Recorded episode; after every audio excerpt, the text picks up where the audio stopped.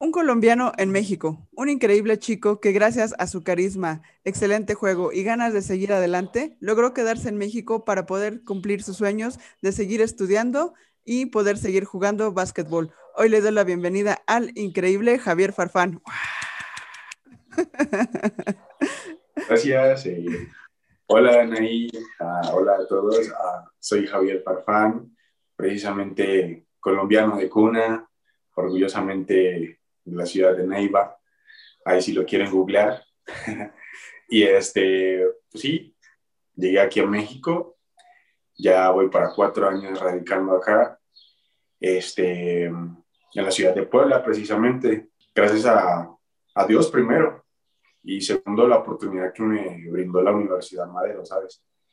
Pero pues también de la, atrás de la Universidad Madero hay muchas personas que en su momento y hasta el día de hoy siguen apoyándome, tengo contacto con ellos y agradecido con ellos. E, exactamente, justo, justo eso es lo que, lo que queremos conocer, ¿no? Todo, toda tu historia, que si viene al cabo tú ahorita pues estás acá en México, pues sí, me encantaría conocer todo tu paso antes de llegar a México. Incluso ahorita estaba viendo que estuviste en una universidad, en una preparatoria en Estados Unidos, entonces pues todo tu camino ha sido eh, pues trotamundos, ¿no? De aquí para allá.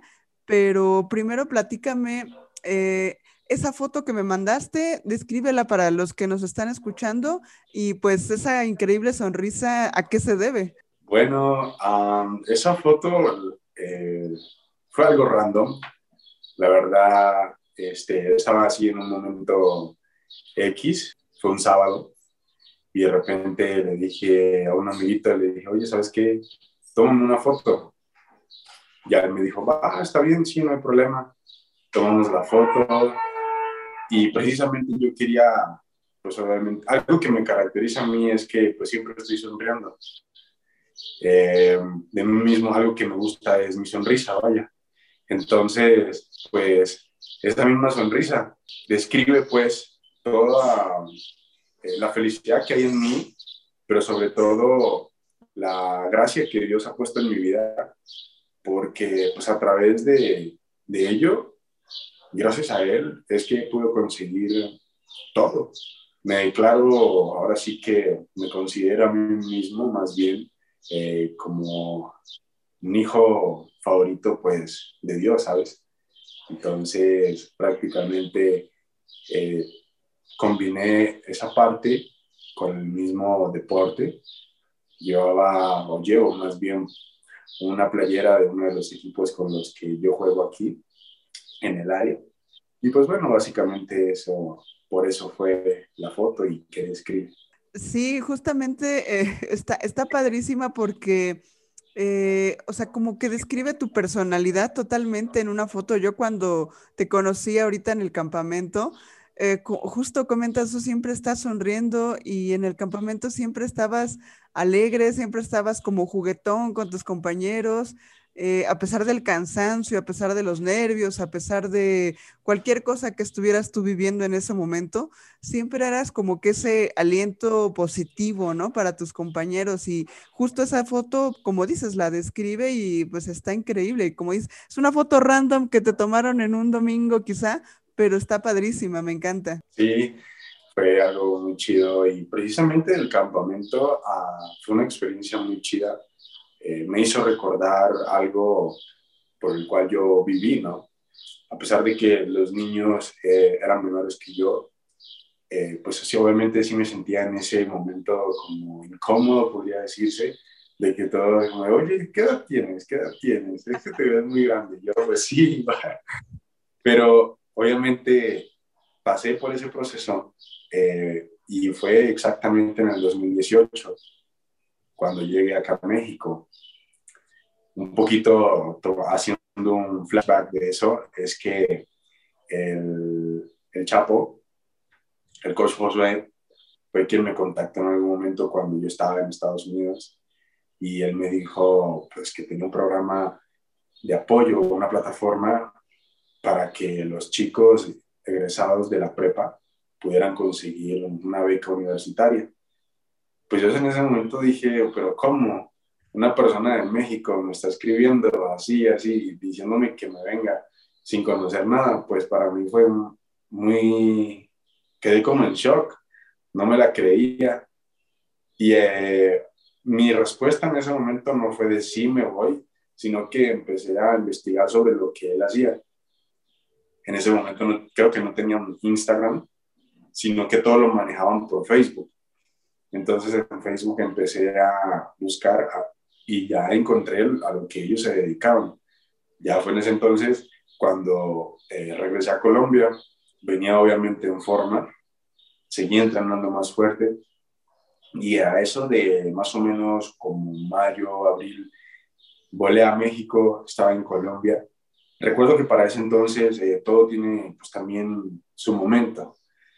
Y aparte de su momento también tiene pues ahora sí que su anécdota. Porque en ese entonces eh, yo la verdad eh, no tenía para los boletos de avión. Mi familia pues tampoco.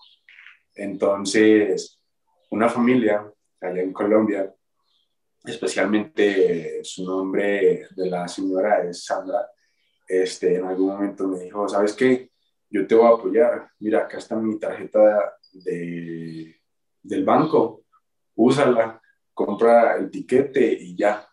Esa va a ser mi apoyo hacia ti. Y yo como de, ¿es en serio? Me dijo, sí, es en serio. Tú checa el vuelo que sea y ya.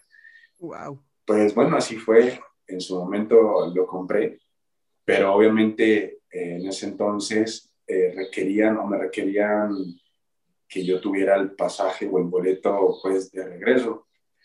Y en ese entonces también un amigo eh, que se llama Ricardo, él me otorgó una camisa, un jersey de los Celtics de Kairi en ese entonces y me dijo, mira, este es mi apoyo, tú verás lo que haces con ella.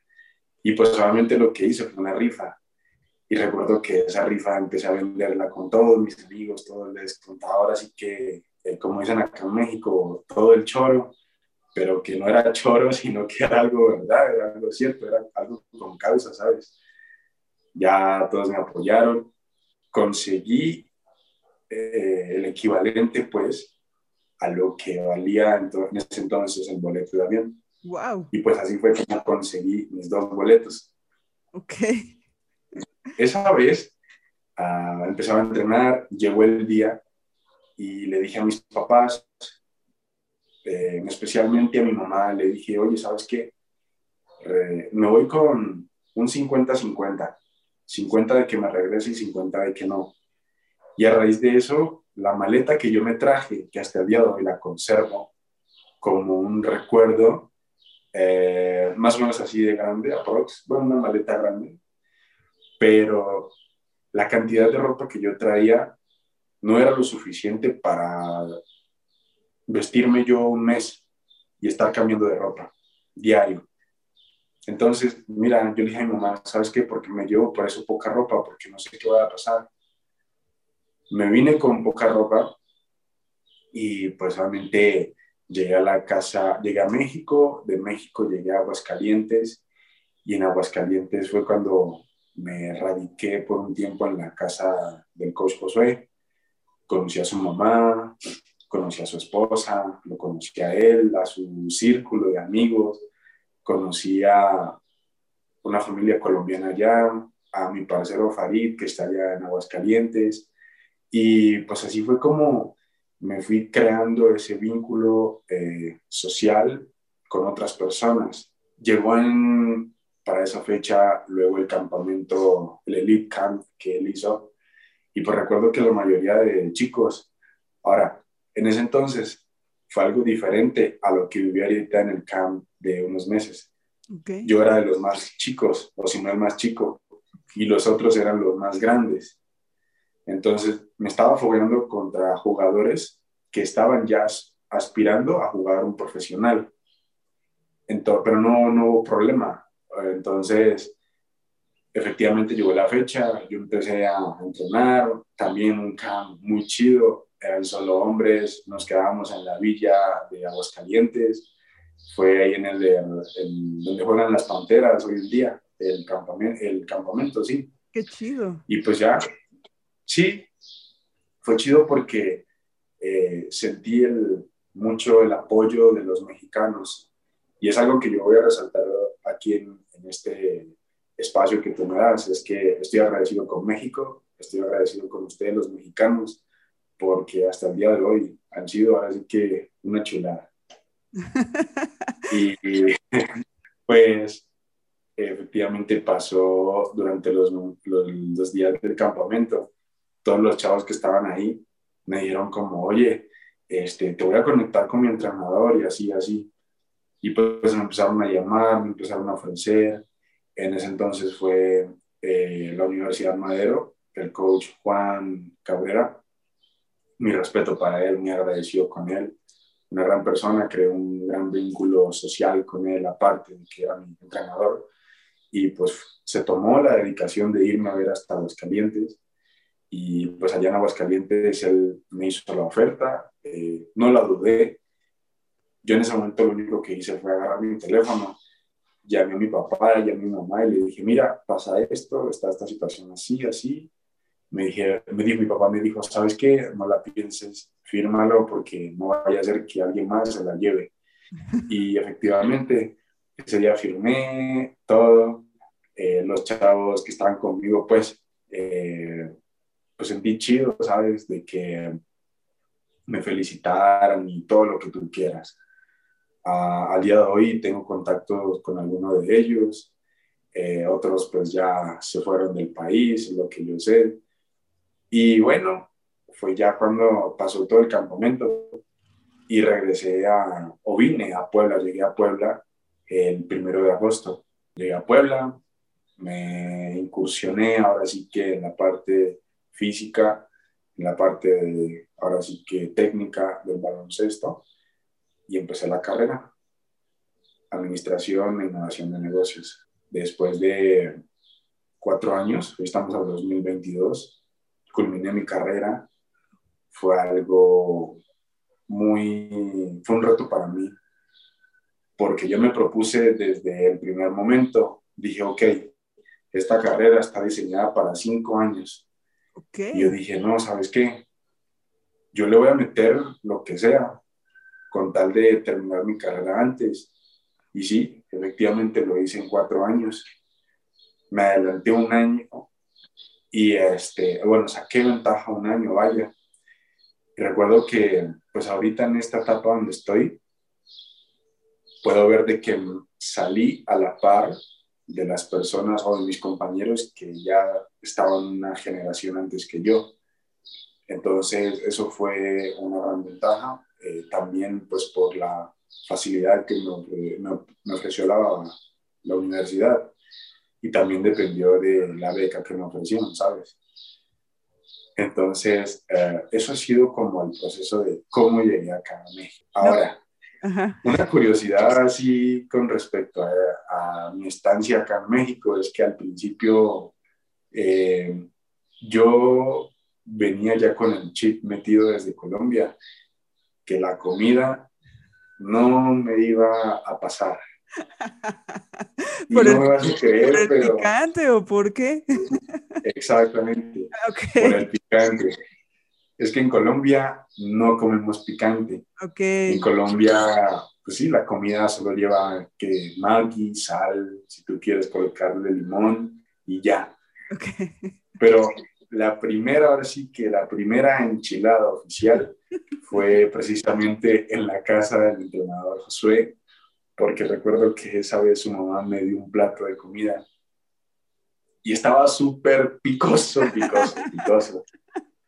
La verdad, yo no sé cómo me entró, yo no sé cómo me lo comí, pero obviamente, digo, no, no es por ser desagradecido, ¿sabes?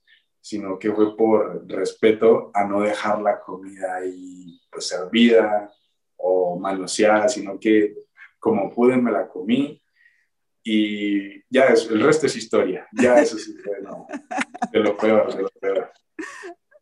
No, pero seguramente ahí en Puebla, pues has ido a comer mole poblano, que es delicioso. pues de hecho, eh, el mole, eh, bueno, hay dos, el poblano y el almendrado. Ajá. De esos dos, sí los he probado, los he probado también pues como en pasta y ya cuando lo han procesado y está como en caldo, ¿sabes? De esos dos, el que más me ha gustado más es el almendrado. Sí, porque según dicen es como más dulcecito, pues.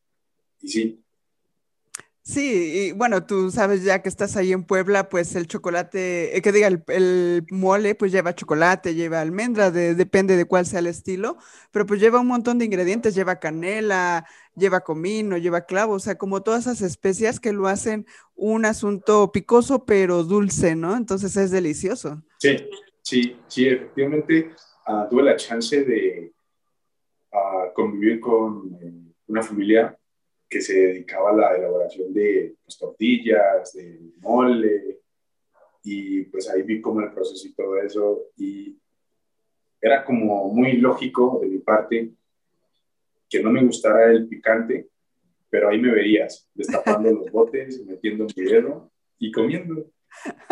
Y así, nada más por probarlo, pero ya al momento de comerlo ya no, me reservaba. claro, pero de todos modos ahí en Puebla pues también hay muchas cosas. Las semitas poblanas es de lo mejor, a mí me fascinan. Entonces, pues... Sí. La semita, yo cuando... Fíjate que algo así también, otro dato curioso ahora que estabas hablando de comida, es que los primeros, mi comida ahora sí que ahorita fueron eh, las carnitas. Uh, claro, sí, delicioso. Recuerdo que por ahí, por el lado de la universidad, sí, y están los mismos de siempre. De hecho, hasta paso por ahí y me saludan, porque pues creé como ese vínculo también con estas personas. Soy muy social, ¿sabes? Y recuerdo que siempre llegaba yo los domingos, les decía a mis, a mis compañeros, bueno, vámonos a desayunar. Y me gustaban las carnitas. Y recuerdo que en ese momento la sema que yo probé pues era muy pequeña. Y yo decía, ah, pues están ricas, chidas. Pero en algún momento hay un lugar aquí en Puebla, no recuerdo dónde es, que venden unas doñas semas. Y yo decía, pero ¿cómo esto, esto es real? Sí, grandísimas. Y recuerdo que cuando tuve la oportunidad de comerme una de esas, la verdad ahora sí que digo, no pude comerme todo ese montonal de comida, porque cuando lo vi ya me cerré, mi estómago se cerró y pues no pude comérmela, de verdad no pude, pero de las semas, algo que sí me gusta, las carnitas, eh, probé la birria en algún momento, que es del norte, pero pues aquí la venden muy chida también. Los chilaquiles, ahora, ahí te va otra, otra algo ilógico que los chilaquiles llevando salsa roja o verde, yo los pedía con salsa, pero yo siempre le decía a la persona, ¿pica la salsa o no pica? Sí, me decía, pica poquito. Y me decía, pero bueno, ¿y qué, qué, qué onda? Me decía, no, pues le aplicamos, échale mucha crema y ya la crema es lo que le, le irá bajando el, lo, lo, picante. Y yo decía, esta gente, ¿cómo? ¿Cómo? pues ya le echaba más crema, más crema, y así era como si efectivamente le bajaba un, un, toque al, al nivel del picante, pues, de la comida. Sí, claro, o sea, pues hay sus trucos, ¿no? Pero sí, justo, pues es bien raro, la verdad. Eh, ahorita pues ayudo de repente a mi mamá en la cocina y de repente veo que pues cocinamos con chile, eh, pues de estos, eh, siempre preguntan cuando lo compramos, eh, chile verde del que pica o del que no pica. Entonces yo me pregunto, o sea, ¿cómo, ¿cómo es que lo procesan? ¿Cómo es que lo saben cuál es el que pica y cuál es el que no pica? Es rarísimo, ¿no? Entonces, pues sí, aquí la comida en México es bastante picosa, pero pues sí hay cosas que pueden ser que tengan chile, pero que no piquen. Entonces es basta muchísimo, ¿no? La, la, comida aquí en México y es deliciosa, pero cuéntanos la comida en tu natal, Neiva, ¿cómo eras de chiquito? O sea, vámonos ahora sí que hace unos años atrás y cuéntanos de tu natal Colombia. Bueno, pues con respecto a mi ciudad natal, que es Neiva, deben de ir a todos los que mexicanos, a todos mis amigos les he recomendado que vayan a Neiva, a Colombia, porque es una ciudad muy ¿cómo decirte yo? Muy representativa, porque ahí pues nace el río más grande, o en ese departamento, porque allá lo hablamos, lo, lo llamamos como departamentos y no estados, nace el río más grande de Colombia. Es algo muy único de mi departamento. Es muy chico, la verdad no es que sea muy grande, pero los paisajes que hay, el café, podría estar diciendo que de mi estado o de mi departamento sale uno de los mejores cafés que le puede competir a cualquier otro país. Y los cafetales son muy grandes. Otro tema ahí que se ve muy en mi tierra y la mayoría de Colombia es que somos muy arroceros. Así como para el mexicano es la tortilla, para el colombiano es el arroz. Ok. Todos los días, en el plato de comida, en el plato de la cena, en el plato del desayuno, bueno, el desayuno te lo valgo, pero en los tres tiempos de comida no debe faltar el arroz. Wow. Es algo que de ley va, de ley va. Entonces, eh, en esa parte, eh, como que nosotros nos caracterizamos o hay una gran lapso o un gran, una gran diferencia con respecto a, México y que si en algún momento me tocó adaptarme.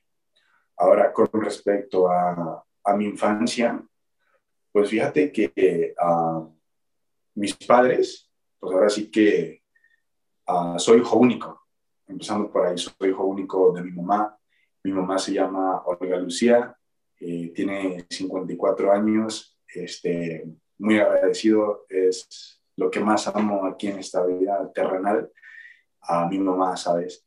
Y creo que mi mamá es el principal motor o el principal propulsor en cuanto a motivación para yo poder seguirle avanzando.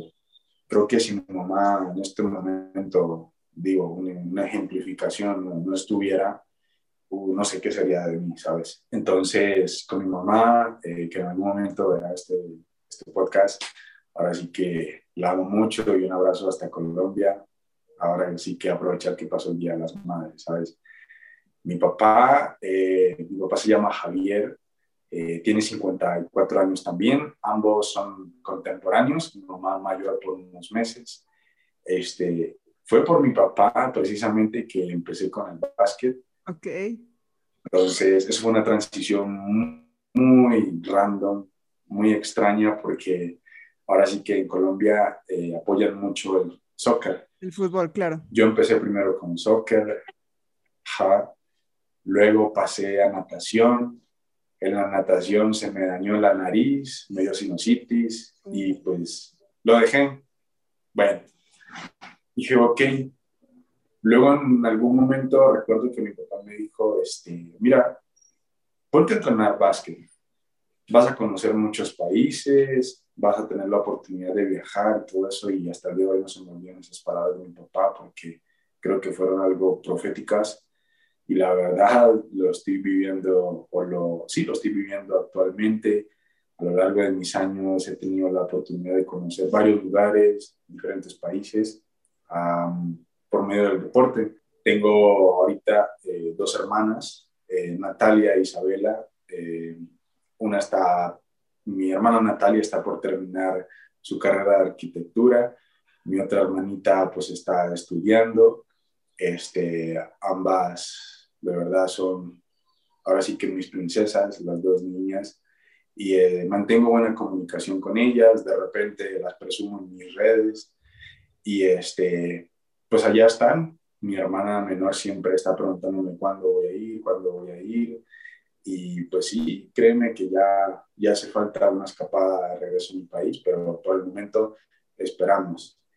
Este, algo con respecto a mi familia que me tocó pasar el año pasado fue el fallecimiento de mi abuelita paterna. Ahora sí que eh, yo era su adoración, era su razón de ser prácticamente. Eh, mi abuelita falleció y desde la distancia tuve que, en ese entonces, tuve que ver literal el sepelio de mi abuelita por Zoom. Mm, entonces, sí, fue algo, algo muy, muy feo, eh, pero al final del día, digo, eh, me tocó seguir adelante. También eh, lo hacía por mi abuelita y pues bueno, se fue ella, quedan muchos más y el objetivo es poder hacerlos sentir orgullosos y obviamente en algún momento honrarles o retribuirles. Durante mi infancia sí fui, ahora dice, decimos en mi país, una caspa. Caspa en mi país significa ese, fue de lo peor, fui de lo peor, fui muy travieso. Muy te imagino, ya te imagino. Muy travieso. Era, yo era de los más grandes en, la escuela, en la primaria, en el barrio, bueno, en el barrio es como el vecindario, pues. Y la verdad es que desde, desde chiquito siempre me gustó la calle, siempre. Me daban las 10, 11 de la noche, pero en ese entonces, pues realmente era algo muy sano, ¿sabes? Había violencia, sí, porque, pues te soy sincero que de donde vengo, pues es uno de los, un barrio peligroso, la verdad. Y en ese entonces, a pesar de ello, siempre andaba con mis amiguitos, salía con ellos, nos, posábamos, nos, nos poníamos a jugar, ahora sí que juegos colombianos que están acá en México, y te voy a decir, por ejemplo, aquí se llama Eres, okay. allá en Colombia se llama La Lleva. Ok. ¿Y cuál, cuál juego es? Ahora, el de el Eres, Eres, creo que Eres. Que tú tocas a una persona y le dice Eres y ya esta persona tiene que tocar a otra y luego la otra persona es el Eres. Creo que se llama Eres. Ok, no, no, no lo ubico, pero... Eh, no, bueno, no sé, si, no sé si esté bien dicho, pero bueno, el de las escondidas. Ah, claro. Este, creo que se llama, ¿cómo se llama acá en México? Eh, pues igual hay una, un juego que se llama Las Escondidillas aquí que pues cuentas hasta 10 y te escondes y una persona tiene que ir a buscar a las personas escondidas, ¿no? Sí, ajá. En Colombia es conocido el pico pico ya. Entonces, los nombres cambian bastante, pero eh, la metodología del juego es igual. Recuerdo que en mi infancia fui tan travieso que eh, te voy a decir algo ahora sí que algo, una, como diríamos en Colombia, una patanería. Eh, es que yo a las niñas de mi salón, algunas les tocaba eh, la cola, imagínate. Por ejemplo, estaban así y de repente yo llegaba, pasaba corriendo y les pegaba. Era ahora sí que muy, muy destampado en buen sentido, ¿sabes? A pesar de ello, logré mantener mi conducta, eh, todo cambia, ¿sabes? Y pues continué creciendo, llegué a, ahora sí que a la secundaria, bueno, allá lo conocemos como el bachillerato en Colombia. Eh, terminé mis estudios en Colombia, en el colegio salesiano. En ese entonces era, yo creo que el mejor colegio de, del estado. Y pues tuve la oportunidad de representar, obviamente, a mi escuela en los intercolegiados que le llaman allá y especialmente los juegos entre escuelas y obviamente pasas a la etapa municipal, luego estatal y nacional. Por ese lado, este, es como en resumidas cuentas algo de mi infancia. Eh, un dato así también con respecto a mi físico es que yo era obeso, era súper, súper gordo, la verdad, eh, mi familia siempre estaba preocupada eh, porque estaba muy gordo. Y esa razón de que era muy gordo fue la que llevó a, mi tía, a mi papá y a mi mamá de decir, oye, ¿sabes qué? Este chavo tiene que hacer algo, tiene que hacer deporte, porque no queremos que se quede así. Que digo, al final del día, en la etapa de crecimiento, pues me adelgacé. Y ya fue cuando empecé a, crecer en, estatura. En tamaño, eh, luego empezó el tema ya más de disciplina, como el gimnasio, que la dieta y demás. Logré graduarme en Colombia. Este, cuando tenía 16 años, ya terminé, mi, había terminado mis estudios en Colombia a los 16 aprox. Y fue de inmediato cuando eh, me fui a Estados Unidos. Eh, eso también tiene su historia, ¿sabes? Porque al principio eh, el entrenador de, ahora sí que de la selección mayor y selección menores, que se llama Tomás Díaz, el coach Tomás Díaz, este, en ese entonces estaba dirigiendo a un equipo profesional que en su momento pues se llamaba Bambuqueros. En ese equipo yo tuve la oportunidad de ingresar a, a probarme.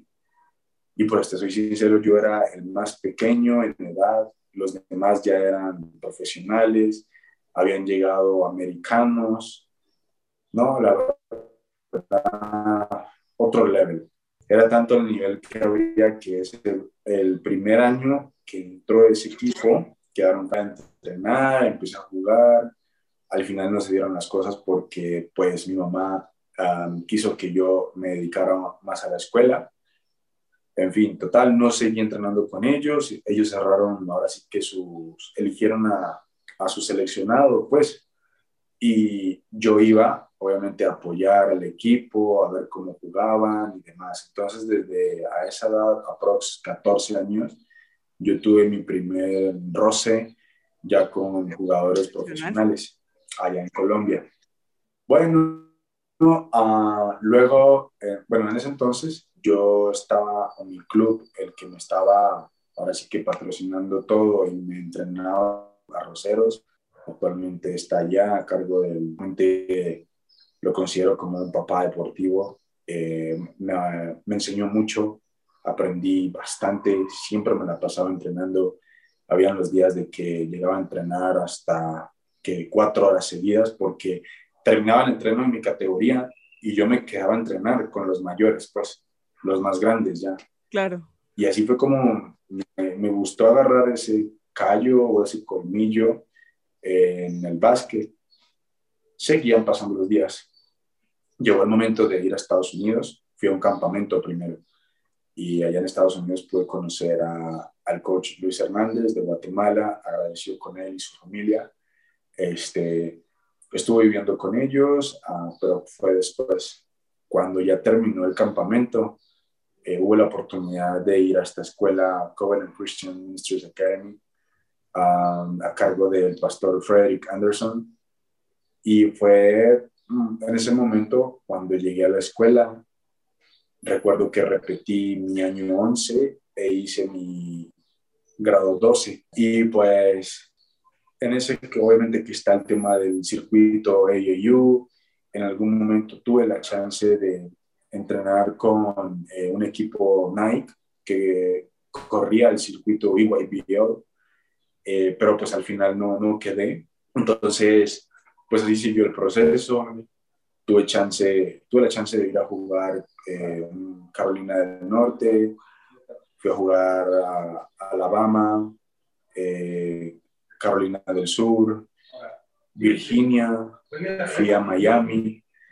Y algo muy, uh, bueno, ahora sí que importante para mí fue que jugué en, la, en el contra el high school de Ohio, de donde salió Carmelo Anthony, wow. de donde salió este, este chavo Dwayne Bacon, que pues estuvo en NBA, pero ahorita no sé dónde está. Así terminó todo. Eh, ya en mis últimos días allá en Estados Unidos eh, fui a jugar a Miami. Eh, en ese entonces conocí al coach Pilín, que fue el entrenador de JJ Barea. Ok, wow. Que le ayudó a JJ Barea a llegar a la NBA. sí, lo conocí a él, conocí a su staff, al coach Juan Cardona. Y en ese entonces ellos manejaban un equipo de puros latinos que la verdad ahora sí que venían a toda máquina esos chavos, pegándole a los americanos y dando de qué hablar. Nos contabas tu paso por Estados Unidos que, que fue increíblemente extenso. O sea, yo la verdad, pues no tenía idea eh, que jugaste en Miami, que jugaste en Carolina del Norte, en todos estos lugares. Eh, como un joven de tu edad, eh, solo ahora sí que probando suerte en Estados Unidos, eh, pues obviamente ya nos comentaste que tu familia pues siempre estuvo respaldándote, pero qué aventura para ahora sí que no un colombiano en México, sino un colombiano en Estados Unidos. Sí, la verdad es que me fui solo mm, para, para que mis papás me soltaran así a corta edad en otro país, sin conocer a nadie, viviendo. En algún momento se pasó por mi mente como de manches. Algunos se han destrampado, algunos han caído en las drogas, algunos se han ido y han hecho y deshecho, pero la tenía clara desde muy chico, ¿sabes? Y obviamente en ese mismo situación de ir a Estados Unidos estaba, y de hecho que aún lo tengo, eh, el sueño americano, ¿sabes? Y pues yo eh, admiraba mucho a los de la NBA. De hecho, en algún momento mi compañero, mm, jugué contra chavos que en este momento son NBA, como Colin Sexton. Él, él salió de la ciudad, bueno, del condado donde yo estuve viviendo, que se llama Marietta. El chavo salió de ahí. Otro con el que yo tuve la chance de jugar, pero no como compañero, sino contra él, fue este Shea Gilgius Alexander, es un canadiense. Ahorita creo que es el point guard de Oklahoma City. Wow. Ahorita en estos momentos. Ah, y su primo, había un primo de él que en este momento creo que está con los Pelicans. Entonces, sí tuve la chance de ver a varios chavos o jugué contra varios que en este momento pues están en la NBA. en lo personal, siempre pues anhelé llegar a la NBA, era mi, mi sueño, pero es, es, muy competitivo, la verdad es muy competitivo. No era, eh, ahora sí que me tocó trabajar, tuve el talento, pero me tocó trabajarlo. Y aparte de eso, en ese mismo trabajo fue donde a mí, ahora sí que a crear la capacidad atlética o el salto, comparado pues con chavos de que ya vienen con eso, con eso en la genética, ¿sabes? Son muchas variables, pero nada es imposible, ¿sabes? Y en algún momento también tuve la chance de ir a ver partidos de NBA eh, vi a los, a los, a, los Hawks, a los, a los Atlanta, eh, jugar contra San Antonio, jugaron contra los Lakers. Esa vez no, tuve, no jugó Kobe, no tuve la chance de verlo. Este, pero en ese mismo, eh, pues ahora sí que interacción con el básquet de NBA y todo eso, tuve la oportunidad también como de entrenar en las facilidades eh, secundarias que tienen los, los Hawks ahí en su mismo estadio. Y pues la verdad, otro nivel. Son, al final del día, creo que pues el americano lo diferencia su organización y trabajo duro. Ellos lo tenían muy claro allá y lo siguen teniendo claro. Sí, justamente eso es una como que siempre constante con los que he platicado que jugadores que tuvieron oportunidad de, de probarse allá en Estados Unidos, eh, y a mí en lo personal me tocó ir a San Antonio a cubrir un campamento de los Spurs de San Antonio. Eh, y siempre platico, ¿no? Jóvenes o chiquitos de 7 años jugando como eh, personas de 15, 16 años con la disciplina, con las ganas, con este empuje, pero pues porque es muy diferente el básquetbol de Estados Unidos. Pues a ellos ahora sí que es de, así que en la parte de los deportes. Y pues es algo que ellos lo tienen claro, que prácticamente lo que vemos aquí en América Latina, como, oye, del deporte no vas a vivir, allá es al contrario. Allá saben que el deporte, así sea de porrista, así sea de la banda de marcha de la escuela, te van a dar porque te van a dar una beca. Allá hay algo que a nadie lo pasan por desapercibido, siempre y cuando seas bueno. Claro. Si eres bueno, te van a encontrar te van a caer, te van a seguir, te van a apoyar, todo lo que tú quieras. Yo también veía que era, es increíble como marcas Nike, Adidas, Under Armour, invierten dinero en campamentos, invitan a otras personas para que participen, obviamente, a los mejores.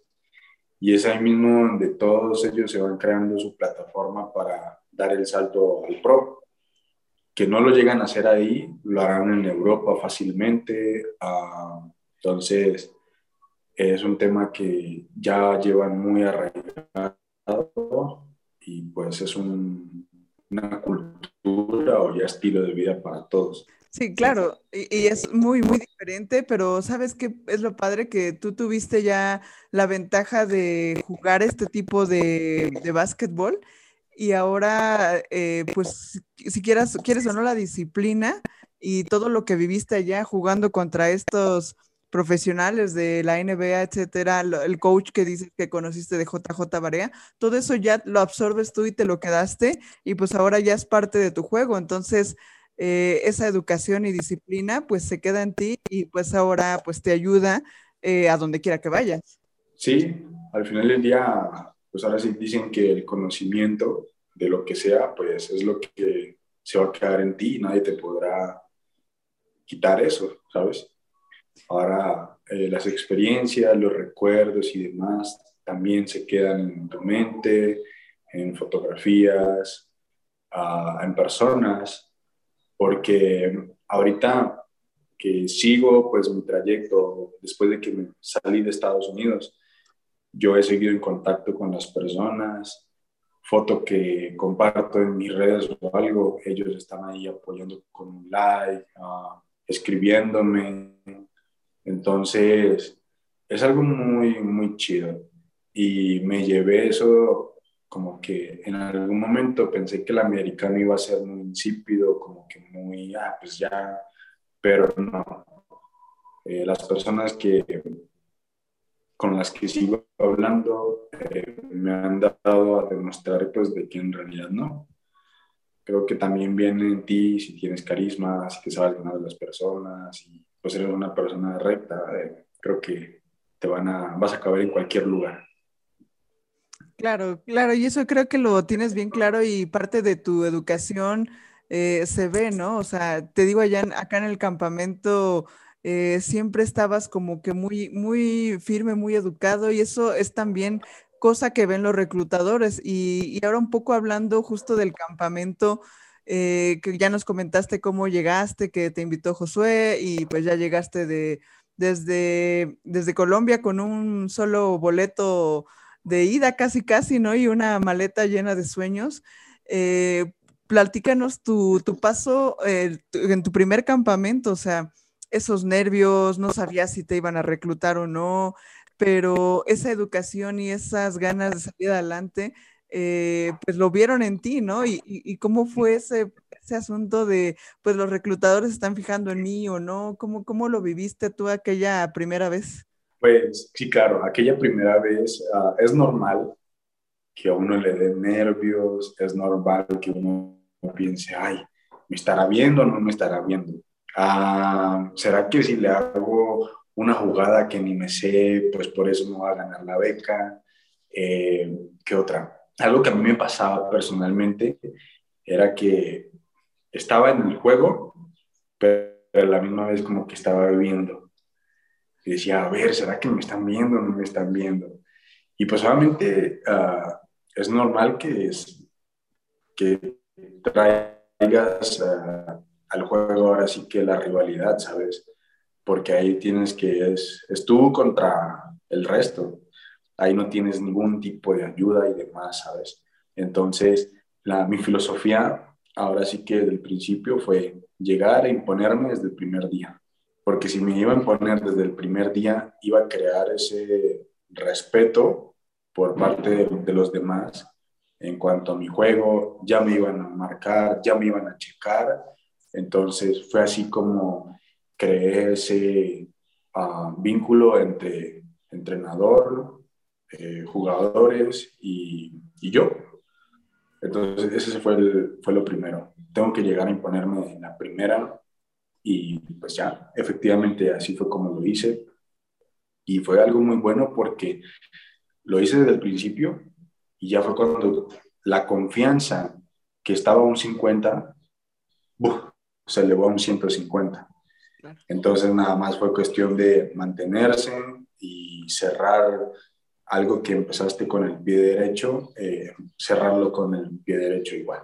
En ese momento, en ese entonces, pues recuerdo que mm, casi no dormía. En los pocos días que estuvimos allá, como que yo era, yo estaba muy ansioso, y, eh, pero obviamente los nervios y demás los canalicé al momento de, de jugar o de hacer los ejercicios y demás. Entonces, por ese lado fue como un par, una parte de mi experiencia en el primer campamento. Y, y, y, una cosa, este, en este, o sea, en este primer campamento fue, eh, hubo un inter en tu vida que regresaste a Colombia para ser parte de la preselección U19 ¿O cómo fue? Porque el, ¿en qué momento regresaste o te llamaron a Colombia? ¿Y cómo fue este llamado de pues, preseleccionado ya de tu país? Sí, eh, cuando fue parte del, preseleccionado de mi país, había llegado de Estados Unidos. Eso fue mucho más antes del campamento. Ah, ok, ok, ok. Fue más antes. Eh, yo ya había regresado de Estados Unidos y fue cuando me dijeron, oye, hay un, van a sacar la selección Colombia sub-19. Y me dijeron, ¿quieres ir? Yo le dije, sí. Y recuerdo que para eso también hubieron personas que me apoyaron. Recuerdo que me apoyó mi equipo, eh, el Club Arroceros, y también me apoyó la señora Nora, em, que obviamente pues es una uh, mamá de un compañero que creció conmigo.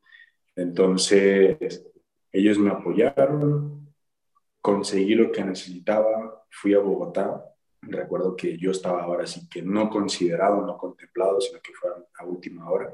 Fui, a, la verdad, no, al final no quedé en la selección Colombia y pues dije, está bien, no hay problema, no pasa nada. Y pues así fue como siguió todo. Entonces, así fue más o menos el paso o el Inter en la, la preselección Colombia. Ok, ok, es que por la, por la edad yo creí que había sido en este Inter, ¿no? De, de que ya habías tú estado eh, seleccionado por la UMAD, etcétera, y, y, habías regresado a Colombia, pero entonces fue antes. Fue antes, sí, fue antes de, de llegar aquí a México. Ok. Oye, pero bueno, tu, tu, camino ha estado lleno de estos ángeles guardianes que te han ayudado incondicionalmente. Entonces, eh, pues la verdad, tú algo han visto en tu vida y en tu juego que, que pues mucha gente te ha apoyado incondicionalmente y eso pues está increíble. Muchísimas felicidades por tener esa ese carisma es lo que yo comentaba al principio, ¿no? O sea, como que ese carisma y esa, esa flor de piel que tienes de salir adelante, ¿no? Eso está como muy marcado en ti. Sí, eh, la verdad no, no, no, todo el crédito es para mí, que yo primero obviamente se lo, se lo entrego y se lo doy a Dios. Eh, segundo, obviamente al apoyo que he recibido pues de las personas que han estado y están conmigo. Eh, te voy a comentar un poco ahora sí que de mi situación eh, después de pandemia. Cuando llegó la pandemia en el 2020, eh, yo estaba obviamente acá en México. En ese momento hubo una cuarentena, un toque de cuarentena, que lo que se hablaba era que eran tres meses.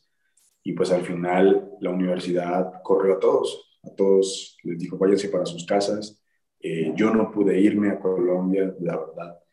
En ese momento apareció una familia que fue la que obviamente te comenté al principio, de que fue de los que aprendí como el tema de la tortilla, que lo del mole y eso. Ellos me abrieron las puertas de su casa y me apoyaron.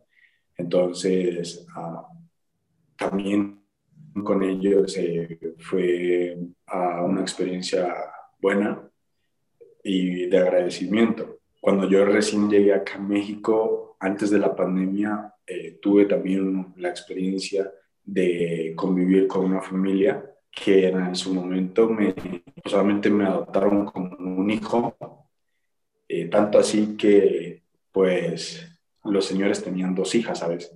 Y pues con el paso del tiempo, ellos me dijeron como tú eres parte de la familia, mira, acá está tu habitación, literal, así me lo dijeron, pero obviamente yo vivía en la casa de la universidad.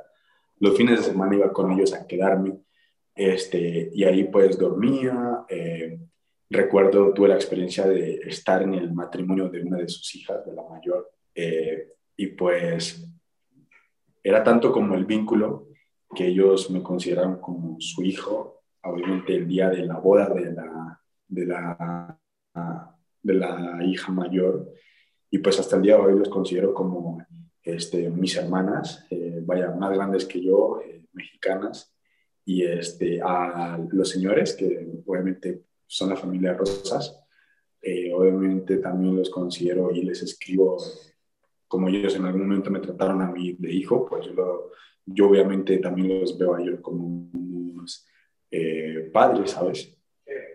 Y actualmente en este momento, después de que pasó la pandemia, tuve la oportunidad de convivir con esta familia y creé mi propio negocio. Tuve mi negocio, una pequeña cafetería, vendía como que nieves y helados. Fue muy chido, de hecho ahí tengo como mi página en Instagram porque es un proyecto que en algún momento quiero retomarlo también. Y actualmente estoy viviendo con, eh, bueno, sí estoy viviendo y a la vez no, pero sí recibiendo el apoyo total de una familia también, eh, la familia Solares, eh, y este, muy agradecido con ellos.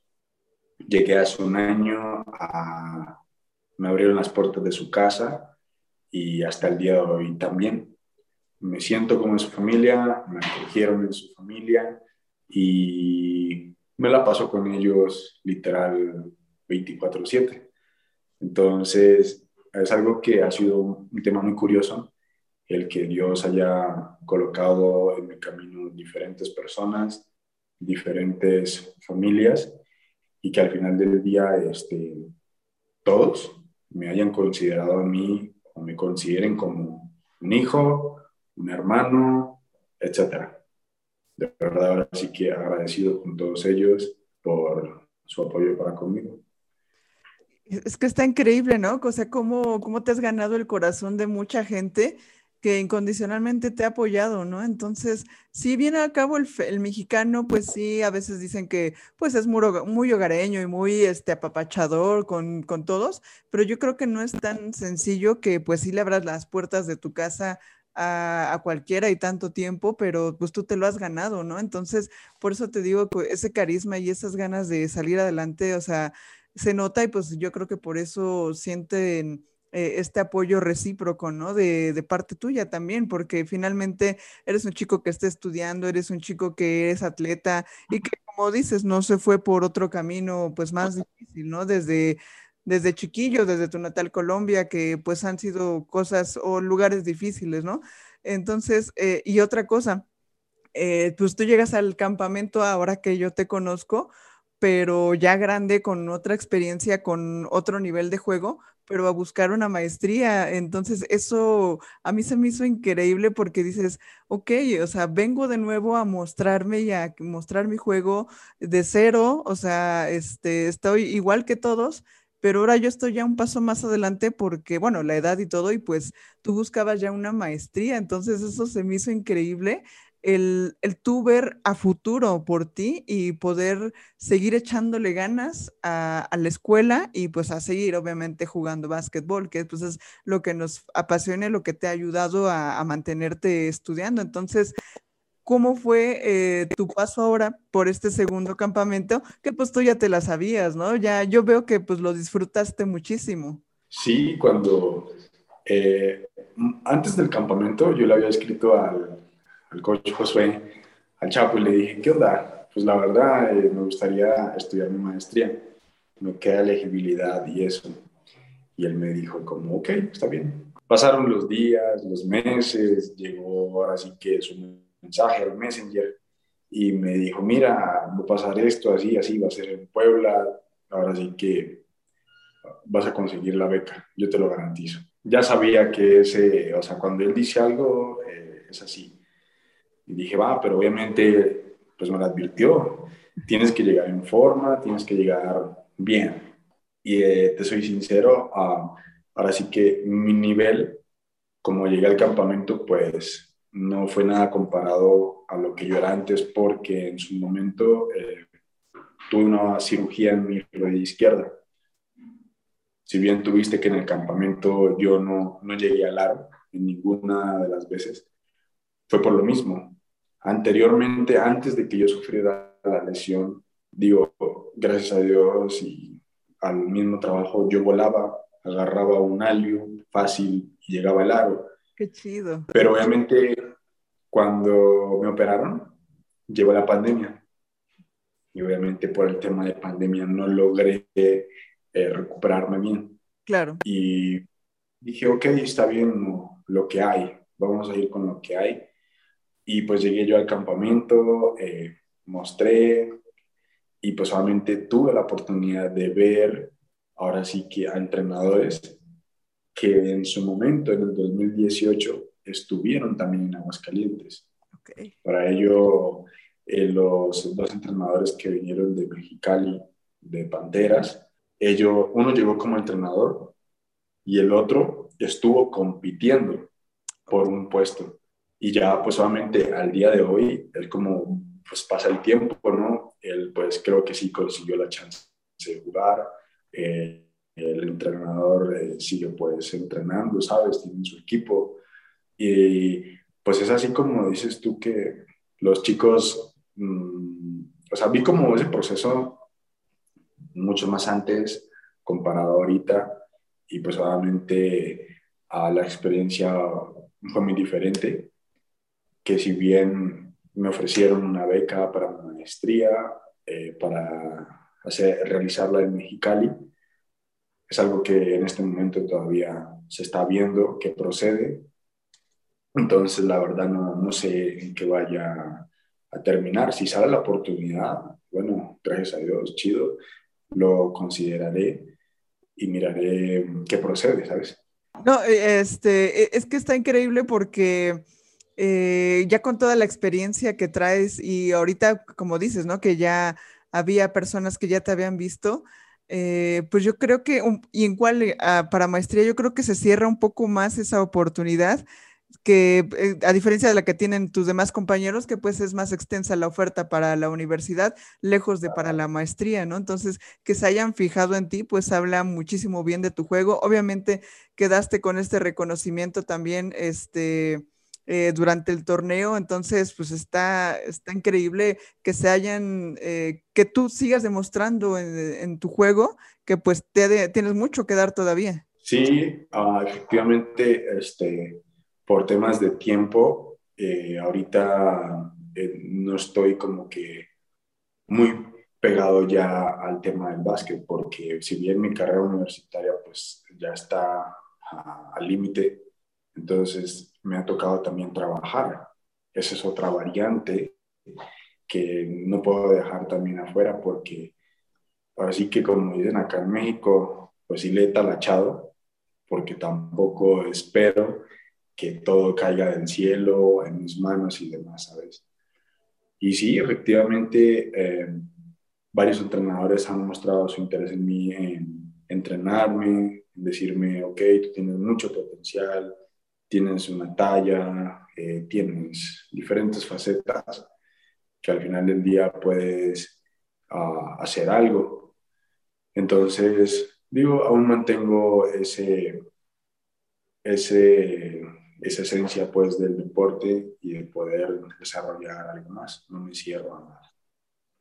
Sí, claro, no, no, obviamente pues sí, eh, el, el básquetbol es una etapa y ahorita me comentabas que pues ya estás trabajando en una agencia automotriz y obviamente pues sí, el, el, tu vida profesional sigue también, ¿no? Entonces, eh, pues como dices, tú le estás echando todas las ganas del mundo y bueno, si está esta oportunidad del básquet, adelante, pero pues si no, de todos modos, pues tú ya tienes otro panorama de lo que es tu vida.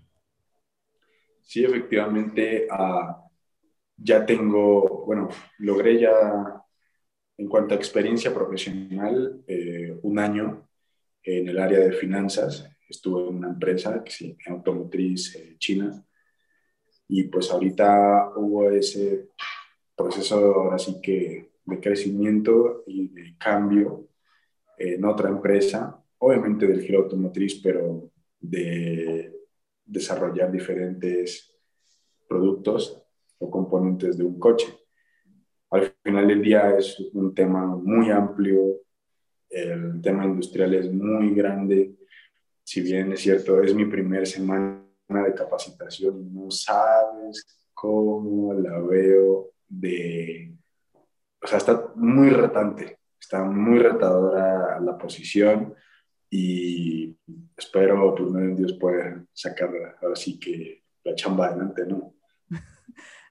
Claro que sí, o sea, yo creo que pues viendo tu vida, cómo has eh, triunfado en Estados Unidos, triunfado en tu, en tu país, triunfado acá en México, pues este, este asunto de ya la vida profesional, pues es como dices, otro reto, ¿no? Y, y pues quieras o no, el básquetbol te ha dejado disciplina, trabajo en equipo, otra mentalidad que pues te ha dejado el deporte en general. Entonces, yo creo que todo lo que te propongas, así como te has propuesto lo del básquet, pues también lo de tu vida profesional va a llegar en el momento que tenga que llegar y lo vas a lo vas a tomar bien y lo vas a, vas a cumplir con ese reto. Y justo es eso con lo que me encantaría cerrar esta increíble plática. ¿Qué foto te hace falta imprimir en tus recuerdos? Y a lo que me refiero es qué meta estás por conseguir sea profesional, sea personal, sea deportiva, en lo que sea. Y principalmente, ¿qué consejo te darías tú mismo para conseguirlo? Bueno, como consejo, y ahora sí que es un eh, verso de la Biblia, el cual ha sido mi, mi referente en todo, personal, profesional, deportivo, eh, espiritual y demás. Eh, obviamente dice, es, la cita bíblica es Filipenses 4:13, que dice, todo lo puedo en Cristo que me fortalece. De ahí ha sido mm, mi línea de partida para todo. Lo he aplicado en todo y todo me ha salido. Ahora sí que eh, exagero un poco en el todo, pero obviamente en ese todo han estado altas y bajas.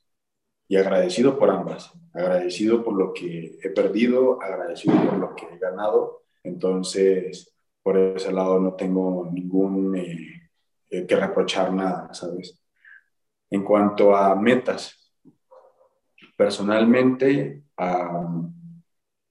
en este momento lo que, lo que anhelo es poder hacer a mi mamá orgullosa, poder hacer a mi familia orgullosa, que si en algún momento, no sé, sintieron que me habían perdido, de que ya no volvería, en realidad no, porque sí voy a volver por lo que en algún momento pues ellos sembraron en mí y yo quiero devolverles. En cuanto al tema de mi escuela, eh, cerrar mi carrera, estoy abierto a mi maestría, en algún momento si Dios lo permite, eh, tener un doctorado. Y este, entonces son algunos de los eh, niveles académicos que sí espero a tener. Y pues mi graduación espero que sea el próximo año. Me gustaría pues que toda mi familia venga y presencien ese momento importante. En la parte profesional, yo lo que aspiro, aspiro algún día es depender de, bueno, no depender, sino más bien crear lo propio, tener algo propio. Y obviamente eh, mi inspiración está en poder ayudar a las personas. Entonces, mi máximo, mi tope ahora sí, máximo, máximo, es poder ser filántropo.